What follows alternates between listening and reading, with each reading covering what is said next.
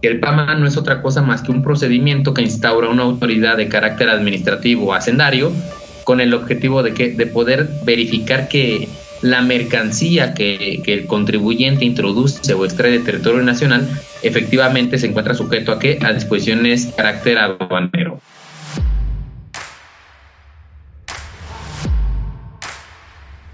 Bienvenidos a Zona de Libre Comercio.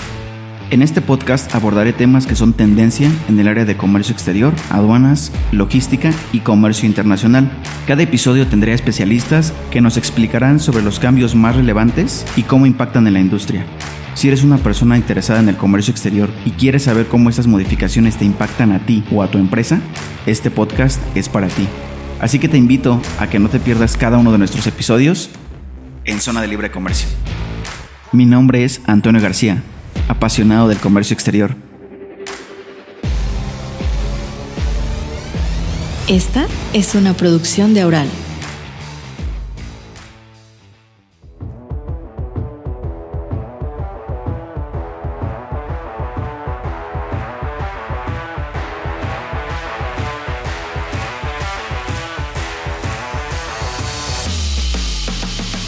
Hola, ¿qué tal? Bienvenidos al episodio número 2 de Zona de Libre Comercio. Soy Antonio García.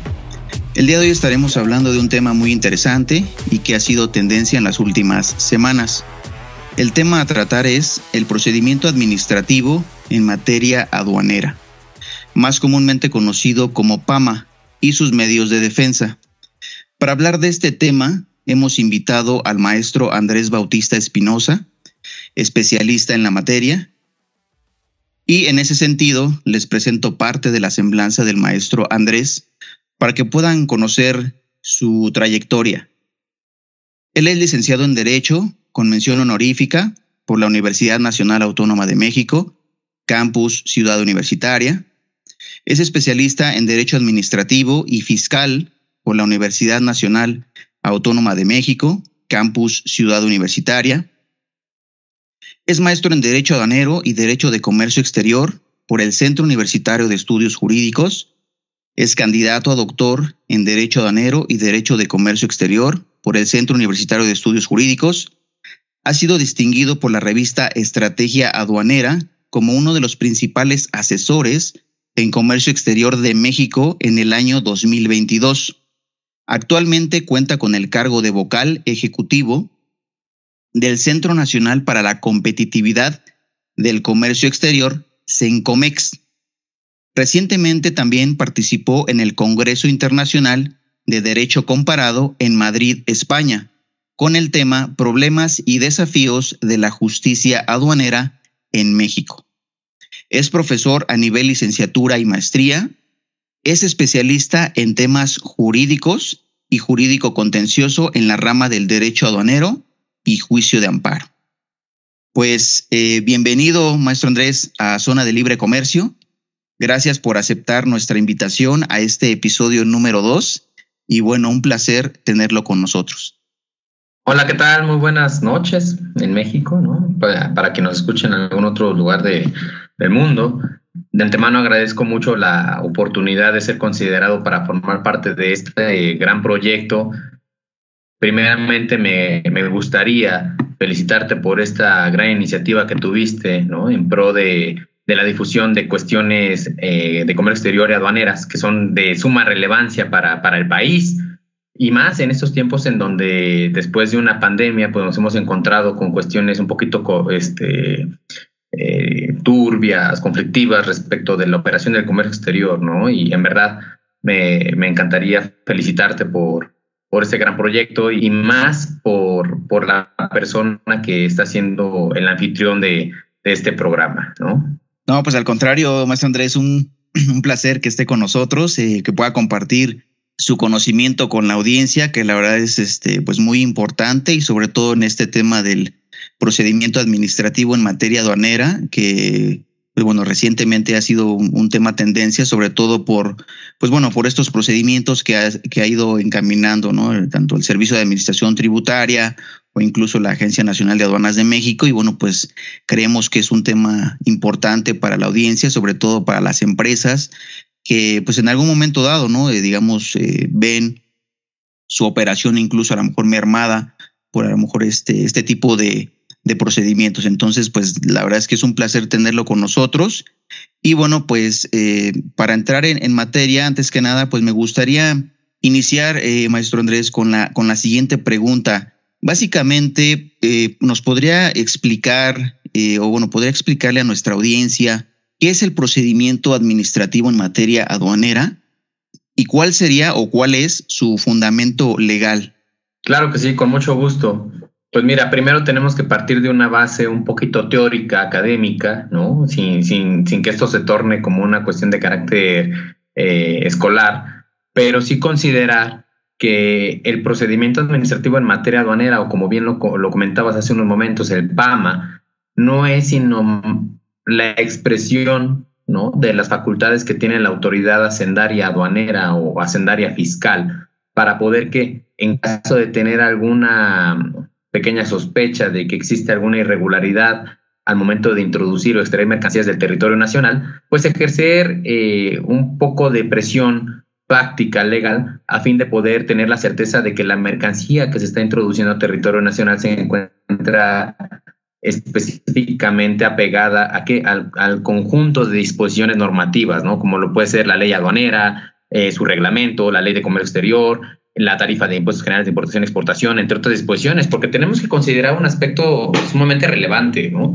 Que la materia aduanera no solamente estriba en cuestiones de carácter eh, fáctico, ¿no? Como lo puede ser la mercancía, porque la mercancía prácticamente es eh, el, el elemento que otorga la oportunidad a una autoridad, en este caso aduanera, para poder que verificar el cumplimiento de, regulaciones que tienen por objetivo cumplir con un estándar de seguridad nacional, de, salud pública y que decantan en un aspecto sumamente económico, ¿no? Lo cual es conocido como el aspecto tributario, ¿no?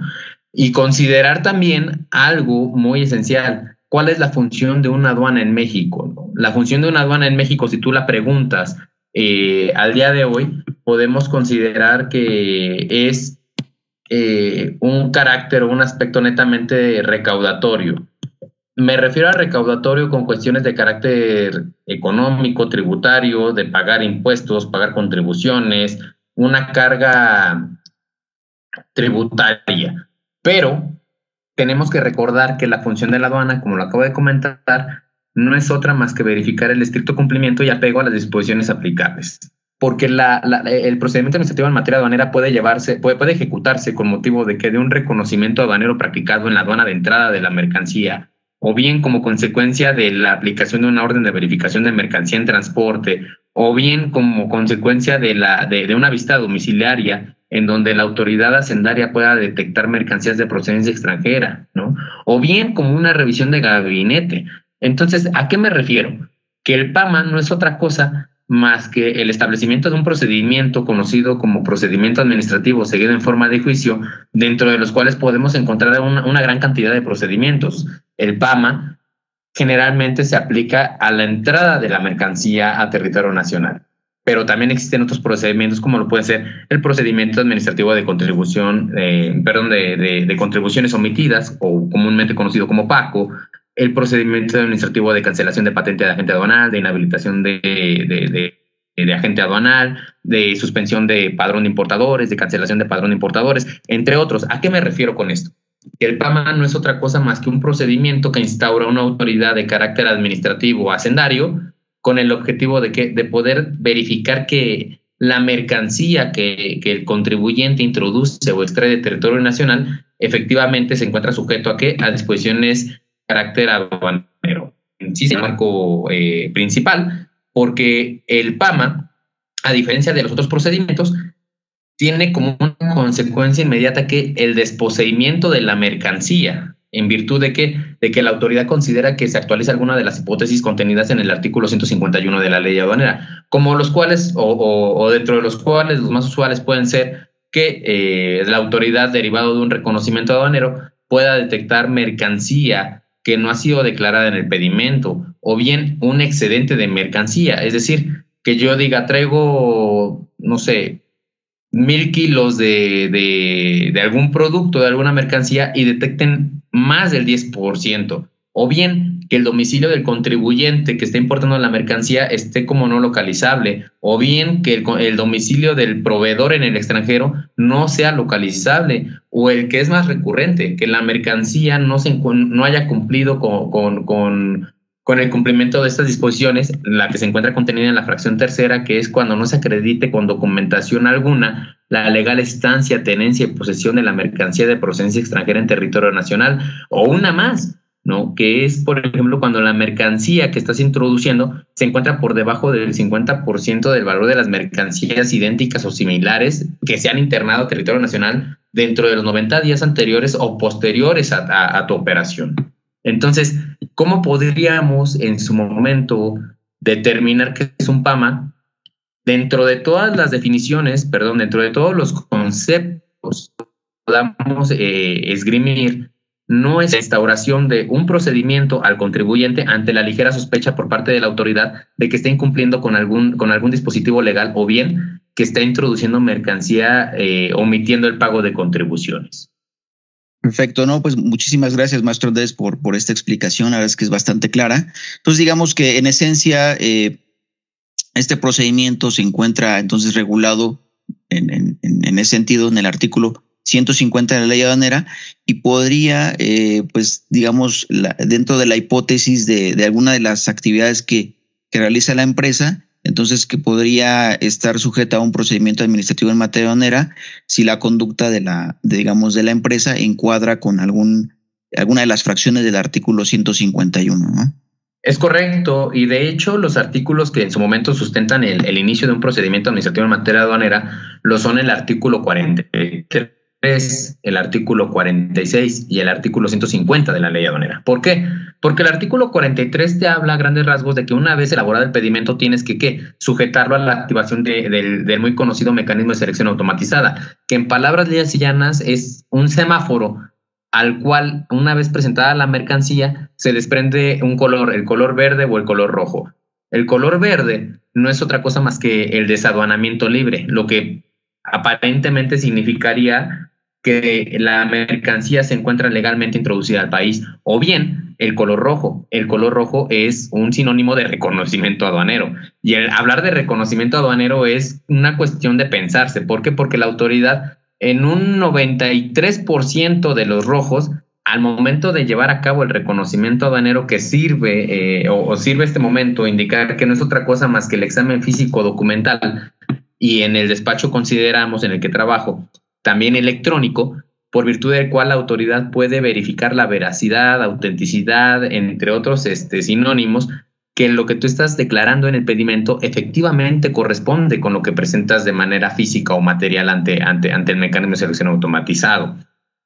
Ahora bien, el artículo, ciento, el artículo 46 de la ley aduanera establece que una vez que la autoridad detecta alguna irregularidad, deberá levantar un acta circunstanciada, entendiendo por acta circunstanciada un documento en donde la autoridad de manera pormenorizada te indica cuestiones de modo, tiempo y lugar.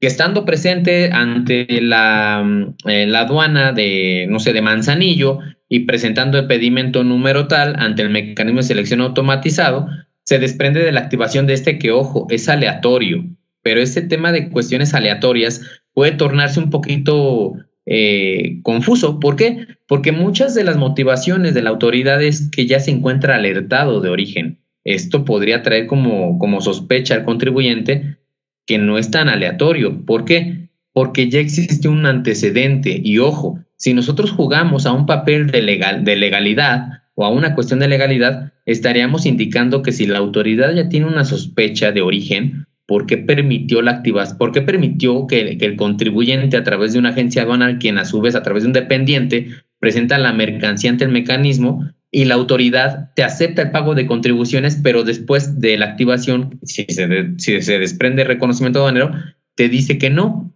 que existe una posible irregularidad. ¿Qué implica esto? Que ya existe un, ligero estado de inseguridad jurídica para el contribuyente porque ya no sabe si lo que está introduciendo a territorio nacional realmente se encuentra en cumplimiento de las disposiciones aplicables, lo que va a decantar, insisto, en, en el 93% de, de, de, los casos en un levantamiento de un acta de inicio, ¿no? pero debemos considerar un aspecto sumamente importante. Dentro del Estado de Derecho en el Estado mexicano, existe una garantía judicial que se denomina garantía de seguridad jurídica. ¿Qué es la garantía de seguridad jurídica? Que cuando una autoridad administrativa, como en este caso lo es la autoridad aduanera, realice alguna actividad autoritaria o estatal, el particular tenga la certeza de que efectivamente lo que está realizando se encuentra pegado al marco normativo, lo que nos lleva al artículo 150. El artículo 150 señala que para poder levantar un acta de irregularidades con motivo de un reconocimiento aduanero, el personal actuante, que de manera fáctica siempre lo es un verificador y un jefe de departamento de la aduana, o un verificador y un subadministrador, actualmente con base en, la entrada en vigor del decreto por el cual se crea la Agencia Nacional de Aduanas de México en 14 de julio de 2021 y su posterior decreto por el cual se le otorgan facultades a este órgano desconcentrado administrativo, cambia de denominación de subadministrador a subdirector de la aduana, esta acta debe señalar que la identificación del personal que lleva a cabo la diligencia, los hechos y circunstancias que motivan el inicio del procedimiento, la descripción, naturaleza y demás características de la mercancía, a fin de que, de que el particular, pensemos, una empresa que está en el Estado de México, que introduce mercancía por una aduana como lo es la de Manzanillo, a través de su representante con base en el artículo 41 de la ley aduanera, que es el agente aduanal, pueda tener la certeza de que la mercancía que está siendo sujeta a este ejercicio de facultades efectivamente se encuentra sujeta en, una, en un marco legal. Es decir, que la persona que actúa por parte de la aduana se identifique. ¿Y qué características debe tener esta, esta identificación? Una constancia en donde se indique que es autorizado por el titular de la aduana, que tiene unas funciones específicas y que un, aspecto sumamente relevante, me adelanto un poquito a la, cuestión jurídico-contenciosa, esta constancia de identificación se le autoriza específicamente para llevar a cabo el reconocimiento respecto al contenedor con número alfanumérico MCU 241412, porque si no,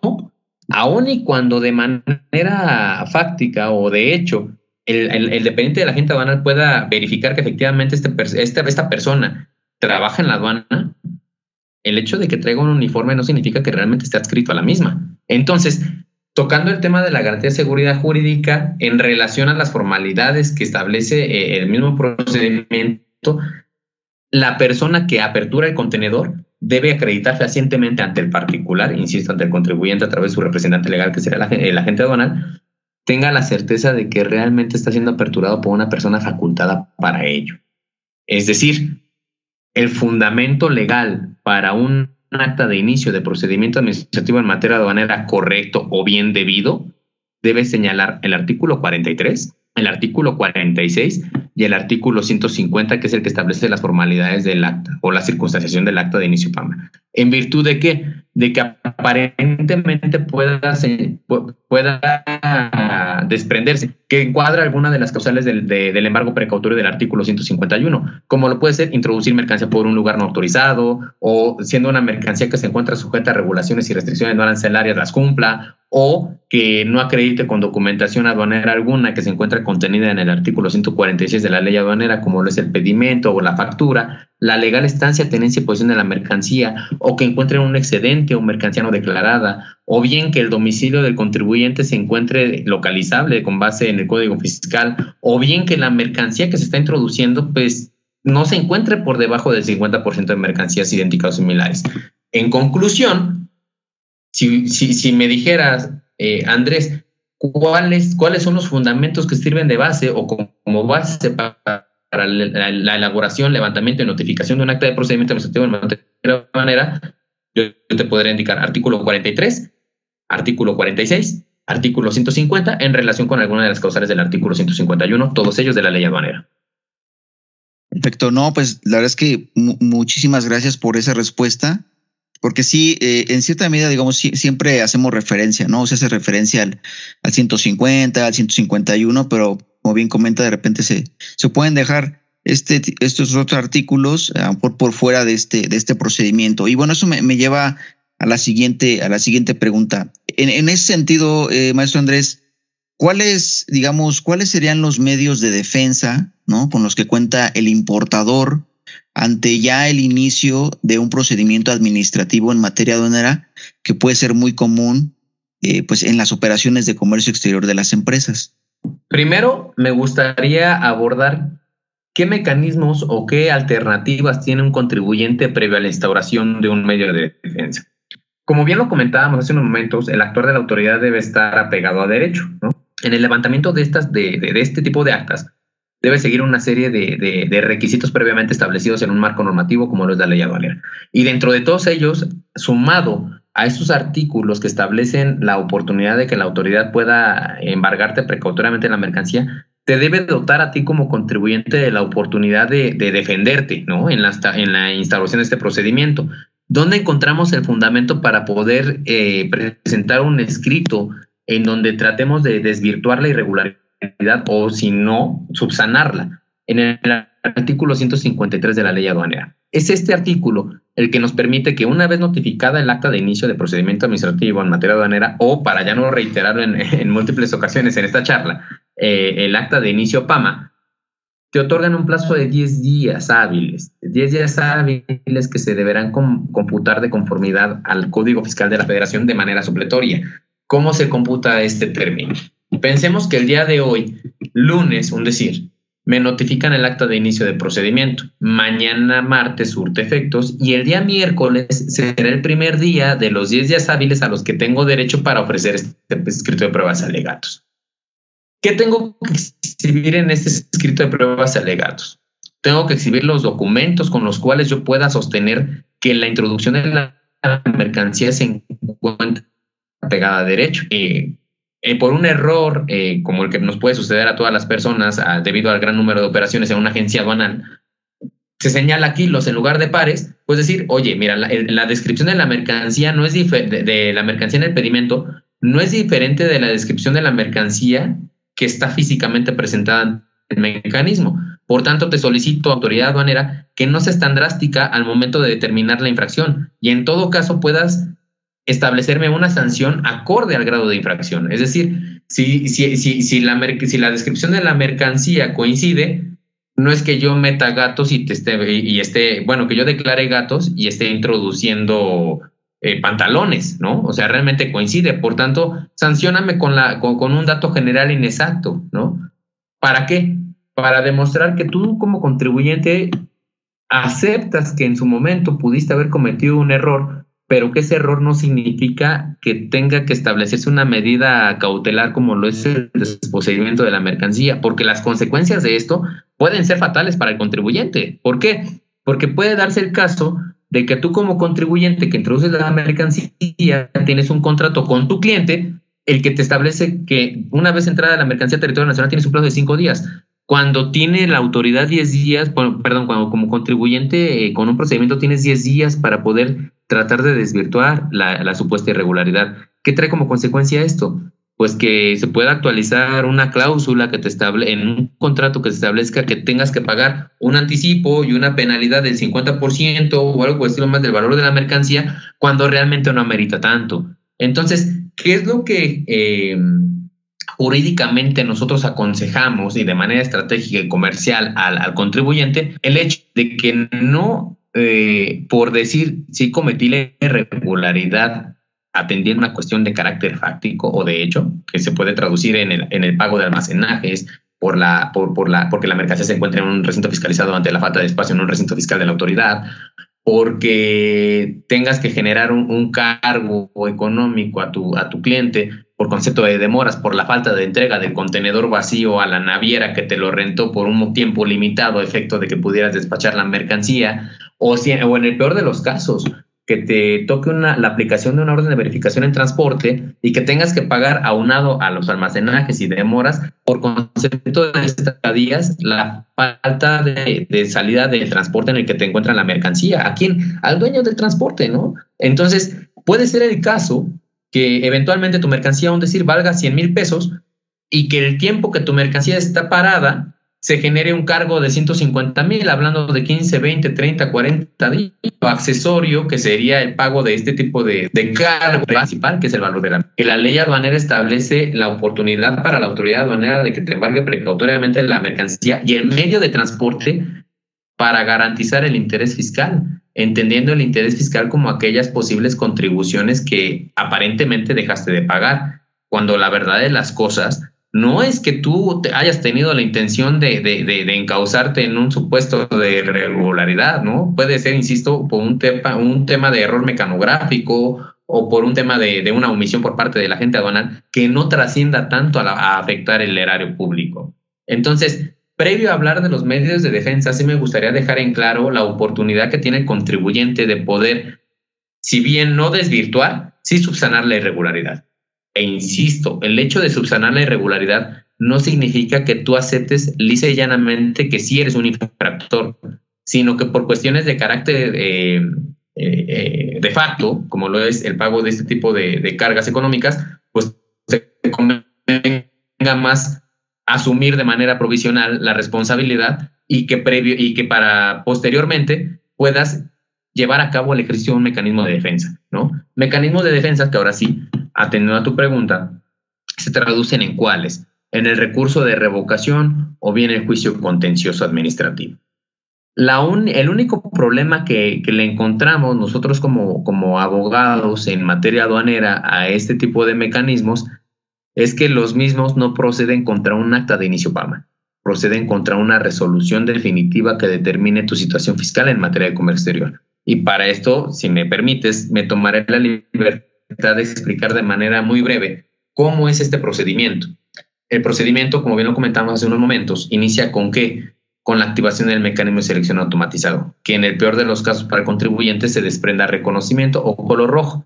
Con motivo de este reconocimiento, la autoridad va a hacer un examen físico documental, insisto, electrónico de tu mercancía y en caso de que ella no cuente con los elementos para poder determinar en ese momento la irregularidad, va a contar con la oportunidad de solicitar un apoyo a qué área, al área central o actualmente denominada direcciones generales. ¿A cuál? Al área de investigación aduanera, al área de operación aduanera. ¿A efecto de qué? De que ellos realicen una valoración electrónica del documento, en este caso del pedimento, para verificar si el domicilio está como localizable, si la mercancía se encuentra por debajo del valor de una mercancía idéntica o similar, entre otras, ¿no?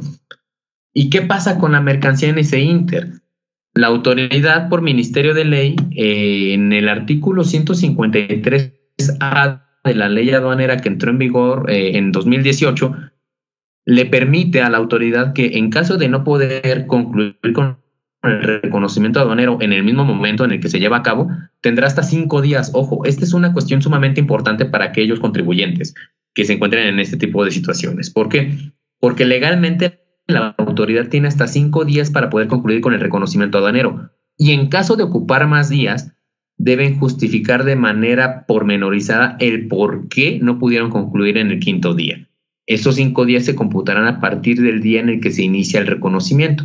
Estamos hablando que si en el ejemplo que ahorita comentábamos, el día martes, se te perdón, el día lunes, te inician un reconocimiento, tenemos que contar lunes, martes, miércoles, jueves y viernes. El día viernes sería el último día de los cinco días a que tiene derecho la autoridad por Ministerio de Ley a concluir con el reconocimiento. Pero ¿qué es lo que sucede?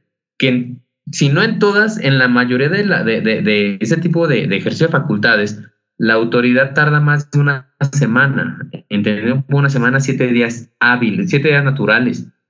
¿Y qué es lo que sucede?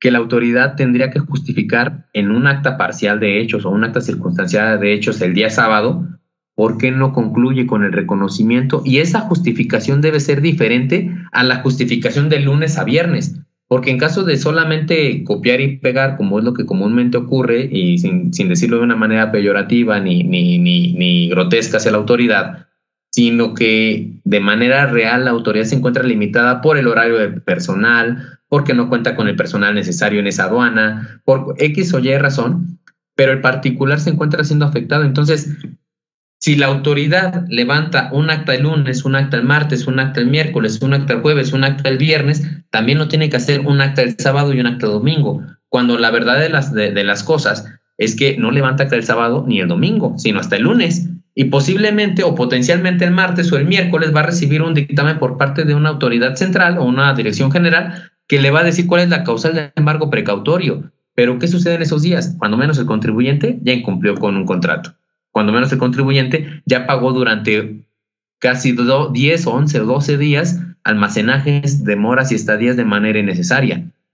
Este tipo de cuestiones, eh, mi estimado Antonio, quiero comentártelas de manera abierta para qué? Para que el contribuyente sepa que no por el hecho de que la mercancía se encuentre retenida o embargada precautoriamente por la autoridad, significa que va a tener un problema mayúsculo. El problema, el problema mayúsculo lo va a tener si no conoce este, este tipo de características que, aún insisto, aún y cuando aparentemente está aceptando la irregularidad, no significa necesariamente que sí la haya, que sí la haya realizado. Y en todo caso, va a permitirnos a nosotros como su, como su, como su defensa tener la oportunidad de que si bien vas a pagar eh, la regularización de la mercancía, el pago de contribuciones omitidas y multas, ello no significa que lo hayas cometido y por tanto a través de un medio de defensa como lo es el recurso de revocación en el juicio contencioso, vas a poder recuperar en su caso lo que hayas pagado de más o lo que hayas pagado indebidamente, entendiendo por indebidamente las ilegalidades del procedimiento. Y teniendo dos ventajas. Una, que tú pudiste haber dispuesto de la mercancía desde el inicio del procedimiento cuando insubsanaste la irregularidad, insisto, sin aceptarlo de manera eh, expresa, sino de manera fáctica o por cuestiones de, de, presión fáctica, como lo puede ser el pago de esos almacenajes de moras y estadías, y que potencialmente, después de que culmina el juicio o el recurso de revocación, puedas obtener la devolución del pago de lo indebido.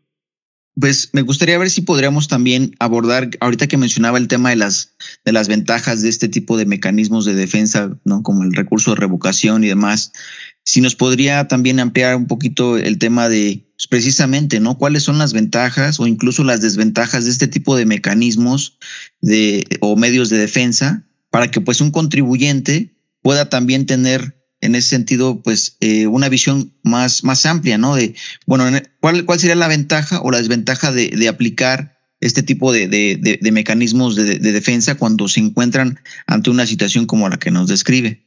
Mira, una vez que el contribuyente optó por regularizar o subsanar o desvirtuar eh, el estatus de su mercancía en un embargo precautorio, a continuación lo que va a suceder es lo siguiente.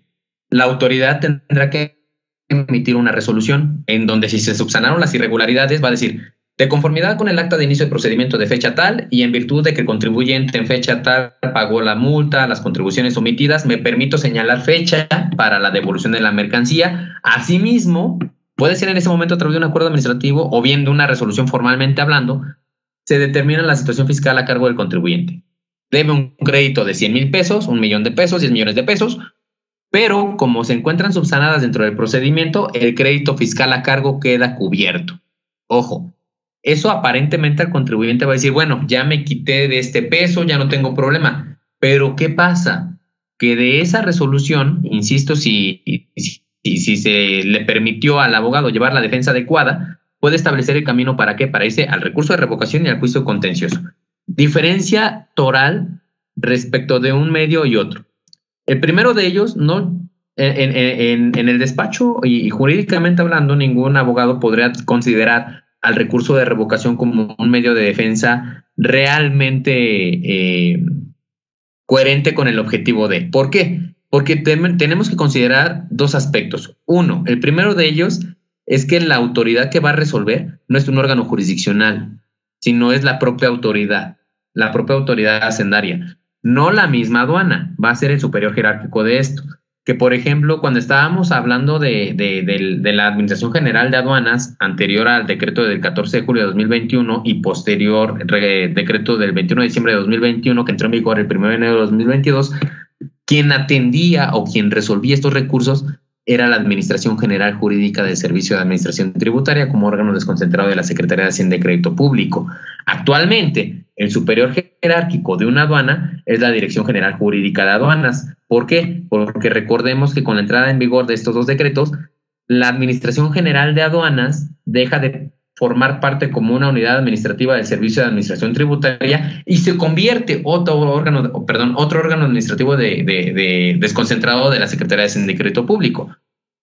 Pero ¿cuál es en sí el punto medular de que no se ha considerado un, mecanismo de defensa idóneo, que es la propia autoridad la que te va a resolver.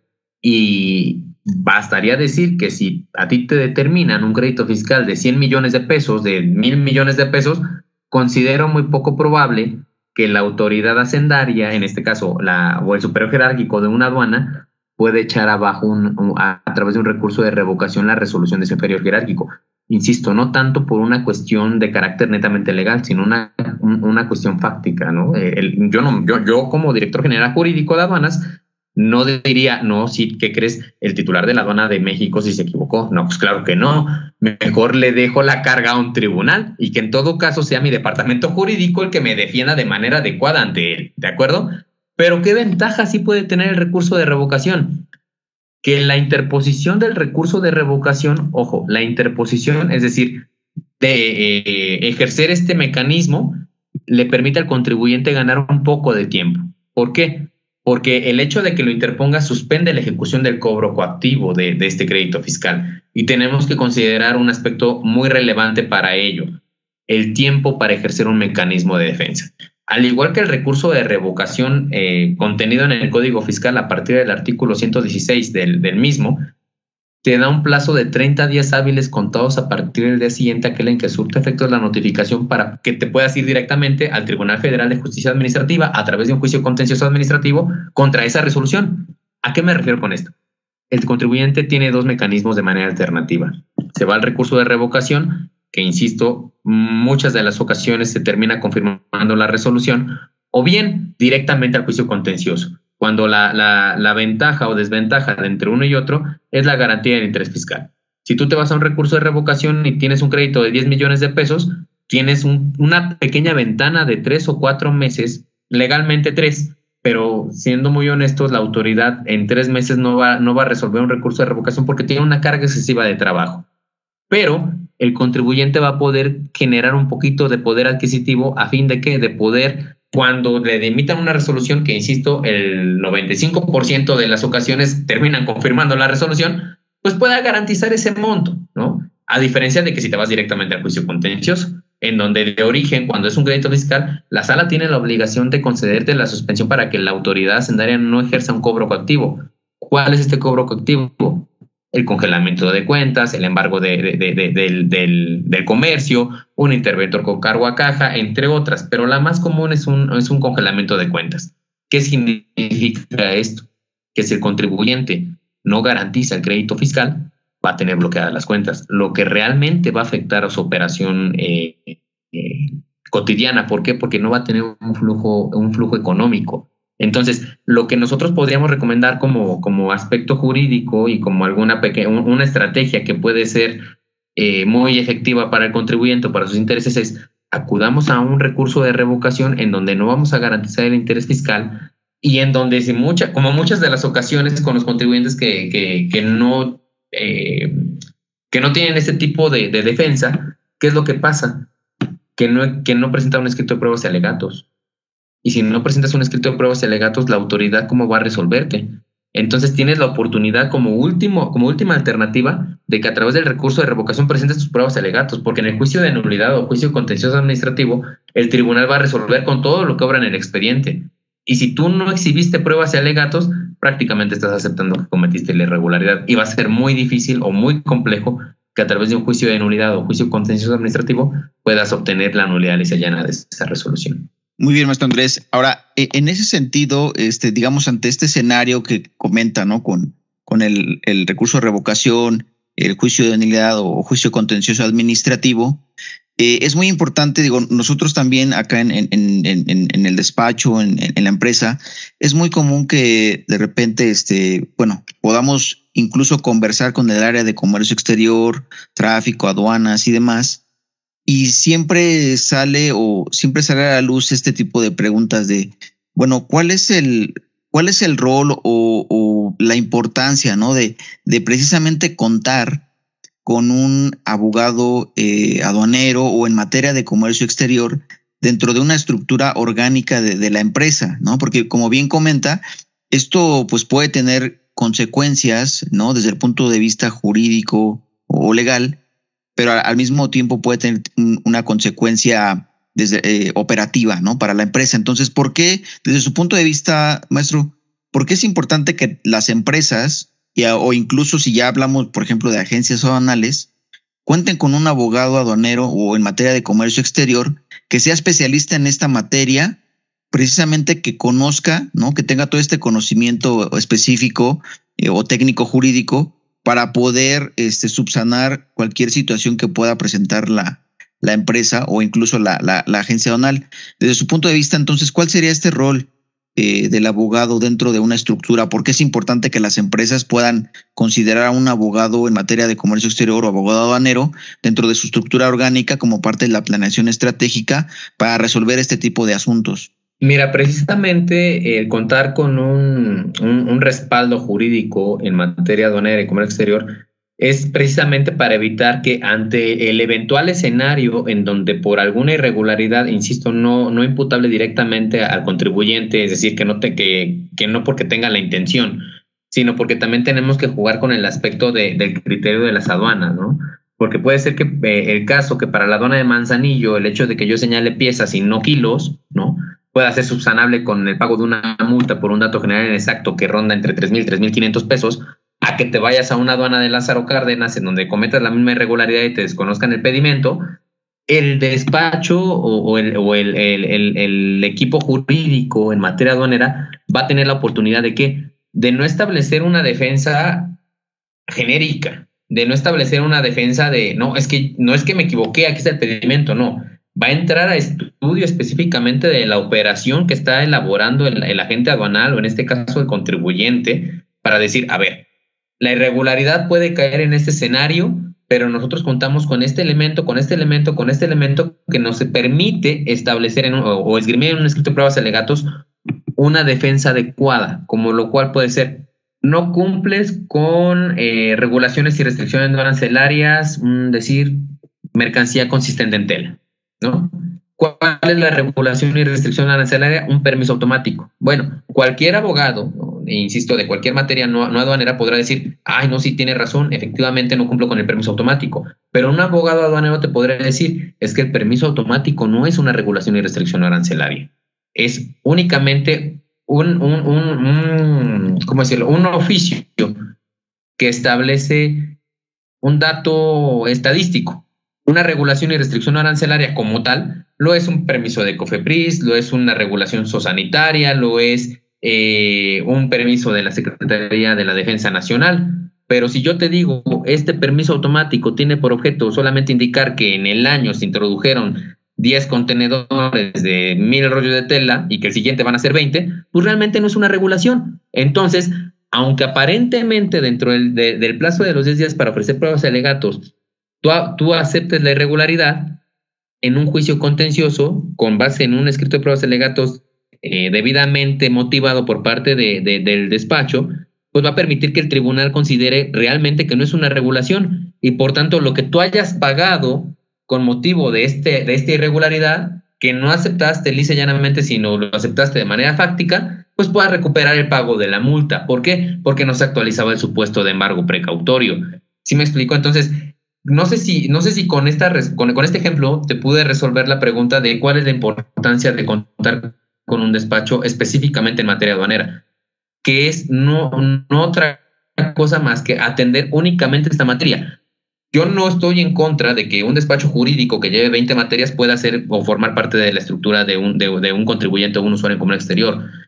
En lo que sí puedo abonar en pro de los abogados que nos dedicamos a esta materia es que que el contribuyente va a tener la certeza de que su asunto va a ser atendido de manera debida y que no va a ser atendido de manera genérica, porque incluso en muchas ocasiones la mala atención de un procedimiento en materia, en materia, eh, procedimiento en materia aduanera puede traer no solamente implicaciones para el contribuyente, sino también para el agente aduanal. Precisamente el incumplimiento de una regulación y restricción arancelaria puede sancionar aparentemente solamente al contribuyente, pero eventualmente podrá también sancionar al agente aduanal como una causal de cancelación de su patente de agente aduanal. Y por tanto, el hecho de que el contribuyente cuente con un despacho que lo respalde para llevar a cabo de manera correcta su operación, va a traer como consecuencia accesoria que el agente aduanal no ponga en disputa ni ponga en entredicho su actividad. Es decir, prácticamente tiene un beneficio doble. Muy bien, maestro. No, pues la verdad es que una, una excelente explicación acerca de,